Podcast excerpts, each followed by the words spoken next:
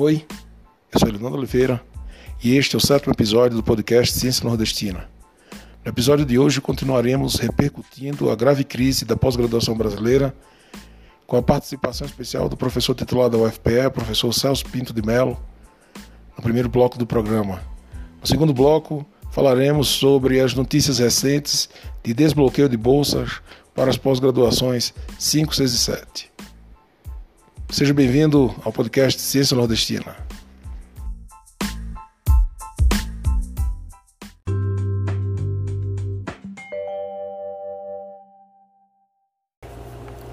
Bom dia a todos.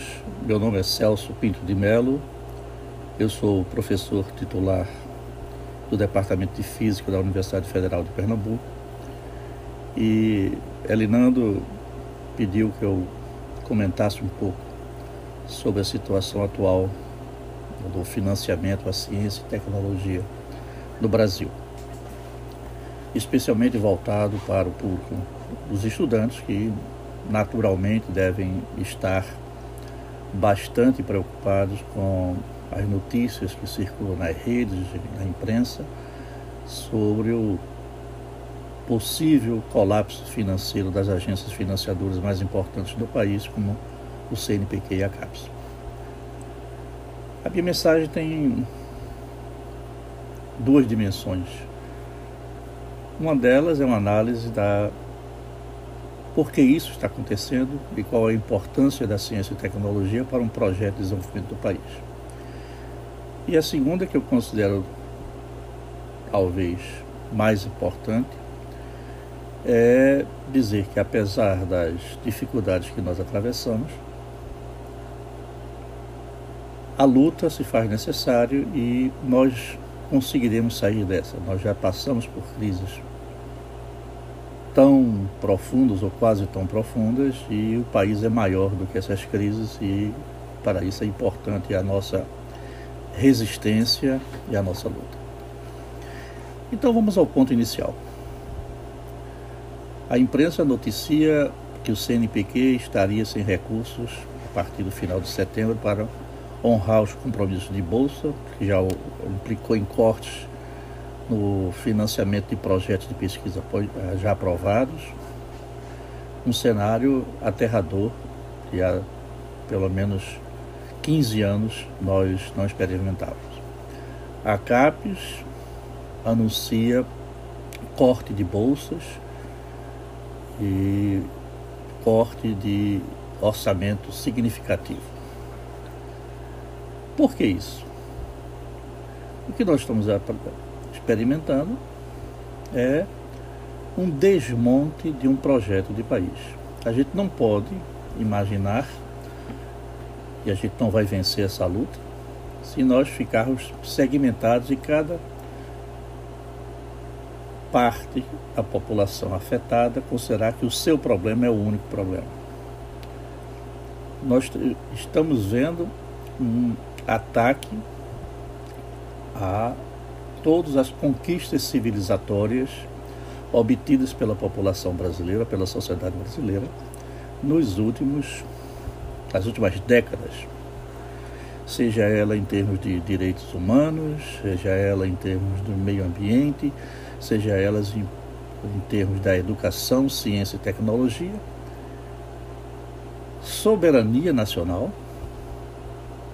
nós estamos experimentando a destruição de um projeto de independência energética do país, a liquidação a preço de banana da Embraer, a entrega da base de Alcântara, a participação das Forças Armadas Brasileiras em organizações internacionais comandadas pelos Estados Unidos em funções subalternas, portanto, sem o poder político de direcionar os verdadeiros interesses do país. Mas principalmente nós estamos vendo um ataque a um projeto de inclusão social, de diminuição da desigualdade. Ciência e tecnologia não se constrói no vácuo. Ciência e tecnologia se constrói a partir de uma luta de compreensão de que ciência e tecnologia são instrumentos para a afirmação de um país. Para que você quer, para que você quer financiar físicos? Por que você quer financiar químicos, cientistas de materiais e por que, é que você quer formar sociólogos? Você quer aumentar a compreensão sobre a situação do país e quer internalizar com conteúdo próprio o conhecimento mais recente da humanidade. No instante em que esse projeto de soberania nacional deixa de ser prioritário, no instante em que o projeto de inclusão social passa a ser combatido, voltamos ao Brasil colônia, voltamos ao Brasil pré-revolução de 30, ao Brasil pensado para uma elite minoritária, uma elite branca, o Brasil voltado para 25, 30% no máximo de sua população. O restante da população brasileira passa a ser figurativa. E se isto é verdade, nós não precisamos de uma educação de qualidade inclusiva, nós não precisamos de ciência e tecnologia, nós não precisamos de saúde, por quê? Porque o que é caro pode ser comprado lá fora por essa elite que detém os recursos e o controle político. No momento, nós experimentamos uma destruição de todas aquelas políticas de avanço social, aquelas políticas afirmativas da soberania nacional, expressas, por exemplo, o projeto do avião de carga da Embraer, que ocuparia ou vai ocupar um nicho importante, tecnologia nacional, e que agora que está pronto, está sendo cedido a preço irrisório para a Boeing. projeto dos submarinos do submarino nuclear brasileiro, o projeto dos caças, o nosso programa espacial, que sempre foi tão pouco significativo para um país com as dimensões geopolíticas e as necessidades de um, de um território tão vasto quanto o território brasileiro a crise do INPE, onde o discurso é que a verdade incomoda e, portanto, a gente não quer saber a verdade sobre a destruição da Amazônia. Ciência e tecnologia estão passando por uma crise, porque o projeto de país está passando por uma crise. Qual é a saída? A saída é nós, profissionais de ciência e tecnologia, a nossa geração. Vocês, estudantes que decidiram fazer ciência com um chamado intelectual, uma vontade de contribuir para o país, nós nos unamos. Lutemos indo para as ruas, participando de manifestações, abaixo assinado, pressionando os nossos congressistas, sem perder de vista que essa é uma luta maior da sociedade brasileira. O que está em jogo é que se nós queremos um país soberano, um país senhor dos seus destinos, ou nós concordamos a ter um papel subalterno na história como uma espécie de capitão do mato para a América do Sul de interesses geopolíticos maiores. Eu sou otimista. Eu acho que esta crise grave que nós estamos atravessando, ela vai passar. Nós temos que nos unir e, na perspectiva histórica de dentro de alguns anos, nós vamos sair da crise tendo aprendido mais, inclusive sobre nós mesmos, sobre a nossa sociedade, e entender de vez quais deveriam ser as nossas prioridades de inclusão social, de soberania nacional, para termos um projeto de um país com educação de qualidade, com a ciência e tecnologia de primeira linha e com inclusão social para todos.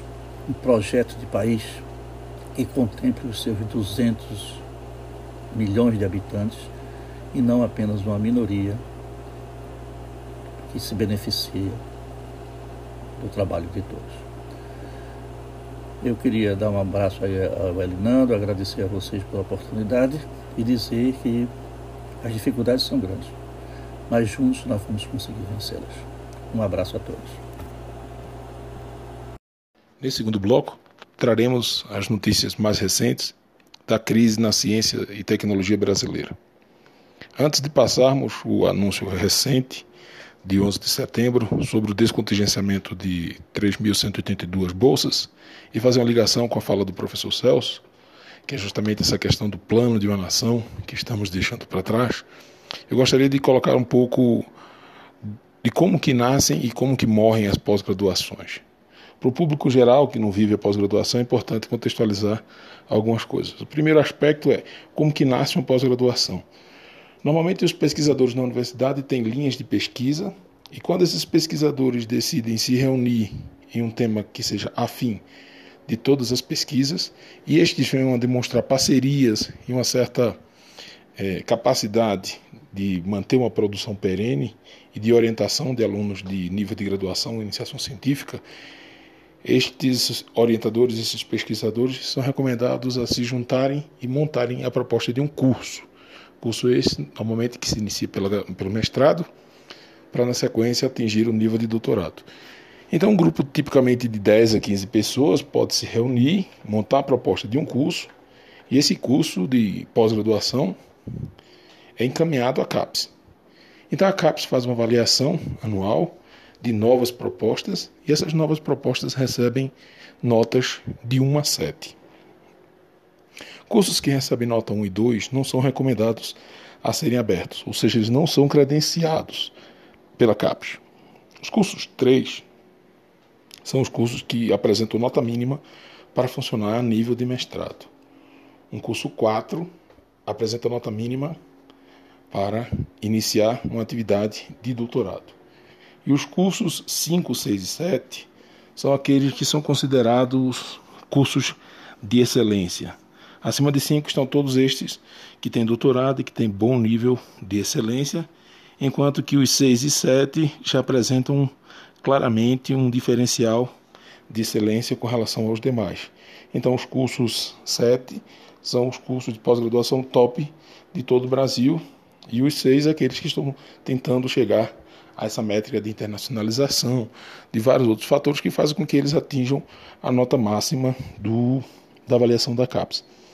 Quando um curso é aprovado, normalmente com o conceito 3, ele tem quatro anos para a próxima quadrienal, em que ele deve fortalecer o corpo docente, ter um bom nível de capacitação, defesas nos prazos, produção dos estudantes. Então, existe uma regra geral que a CAPES estabelece, essa regra geral faz com que os estudantes e os professores estejam empenhados em fortalecer aquele curso. Então, um curso nascido com a nota 3, ele pode, em quatro anos, no melhor dos mundos, passar para o conceito 4. Em mais quatro anos, passar para o conceito 5.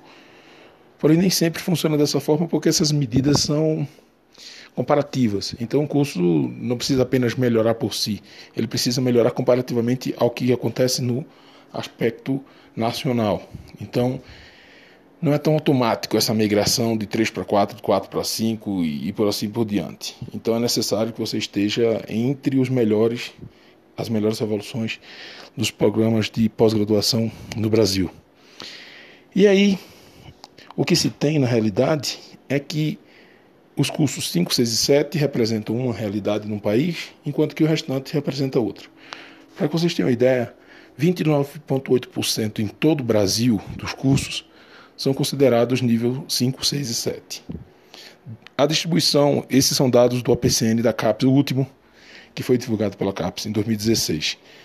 Por região, 38% dos cursos são 5, 6 e 7 no Sudeste. No Sul, são 32%. No Nordeste, esse número cai para 20%. No Centro-Oeste, também 20%, enquanto que o Norte tem 11% e não tem cursos nível 7. Então você vê um, claramente uma assimetria que acontece em que você tem uma, um conjunto de regiões, mais especificamente o Norte, Nordeste e Centro-Oeste, dentro da realidade em que existem muito mais cursos 3 e 4 do que o Sul e Sudeste. Porém, mesmo no Sul e Sudeste, a maioria dos cursos, 70,2%, é a média do Brasil inteiro, são cursos do nível 3 e 4. O que eu quero chegar com essa exposição? O governo, no último dia 11 de setembro, anunciou o desbloqueio de 3.182 bolsas. Desde o começo do ano, essas bolsas vêm sendo bloqueadas e removidas do sistema da CAPES, de concessão de bolsas. Desde o começo do ano até hoje, foram bloqueadas 11 mil bolsas. Então, a notícia que poderíamos comemorar nesse momento seria esse desbloqueio das 3.182. Digo poderíamos, porque essas bolsas estão sendo descontingenciadas apenas para os cursos 5, 6 e 7. Ora, se houve um corte de 11 mil bolsas para toda a rede, para todos os cursos avaliados entre 3 e 7, como que pode se desconsiderar um desbloqueio apenas para os cursos 5, 6 e 7? Estamos privilegiando aquela, é, aquela fatia dos 29,8% dos cursos que são o nível de excelência em todo o Brasil, que estão tipicamente nas universidades consolidadas e nas mais antigas. O argumento de que você está financiando os melhores não é verdadeiro, completamente nesse sentido. De fato, as pós-graduações 5, 6 e 7 são as melhores. Porém, existe toda uma gama de pós-graduações 3 e 4 que estão na fase de implantação. É impossível criar um curso de pós-graduação no nível 7 ou 6. Um curso de pós-graduação, em raras situações, é criado como doutorado, mestrado, doutorado, como sendo nível 5. É necessário ter um corpo, docente de professores muito bom e muito qualificado e muito produtivo para que isso aconteça. Isso não é a realidade de grande parte do país, se criar um curso com nível 5. Então, se você tem uma realidade de que a grande maioria dos cursos no Norte, Nordeste, Centro-Oeste e até no Sul e Sudeste é de cursos 3 e 4, como que podemos prever um futuro destes cursos se as bolsas não são descontingenciadas para ele, se não são desbloqueadas para ele? É um aspecto que o professor Celso bem reportou na sua fala, quando ele diz que é necessário um plano de nação e que nesse plano de nação as pessoas tenham um entendimento de que é necessário democratizar tanto o ensino público quanto a pós-graduação. Com a recente expansão das universidades brasileiras, esse número de pós-graduações 3, 4 cresceu excessivamente em regiões que não existiam nem universidade. Se neste momento colocamos prioridade nas pós-graduações 5, 6 e 7, estamos inibindo por completo o crescimento das pós-graduações 3 e 4. Isso quer dizer que 70% do sistema está à mercê de uma morte por inanição. Então, a grande preocupação que precisamos fazer é como lidaremos com 70,2% do sistema de pós-graduações do Brasil que continuam com contingenciamento, com bloqueio de bolsas e que não podem avançar. Desbloquear 29,8% investir apenas nas maiores e nos melhores cursos resolve a questão da democratização da pós-graduação e da pesquisa no Brasil? Eu creio que não. É necessário muito mais que investir apenas nos maiores conceitos. É necessário analisar tendências. Um curso com conceito 3 por 12 anos é um curso estagnado. Um curso criado há poucos anos e que evoluiu de 3 para 4 tem outra realidade significa que dois cursos 3 podem ser completamente diferentes. Eu posso ter um curso 3 de muito tempo que nunca evoluiu e um curso 3 criado no ano passado. Isso significa que são dois cursos com o mesmo conceito, mas com realidades completamente diferentes. O que se precisa entender é que, mesmo dentro de um mesmo conceito, as pós-graduações têm áreas e especificidades que não podem ser simplesmente tratadas por uma métrica do conceito. Três não recebe, quatro não recebe e as piores pós-graduações seriam 3 e 4 nessa avaliação? Não, não é assim que funciona.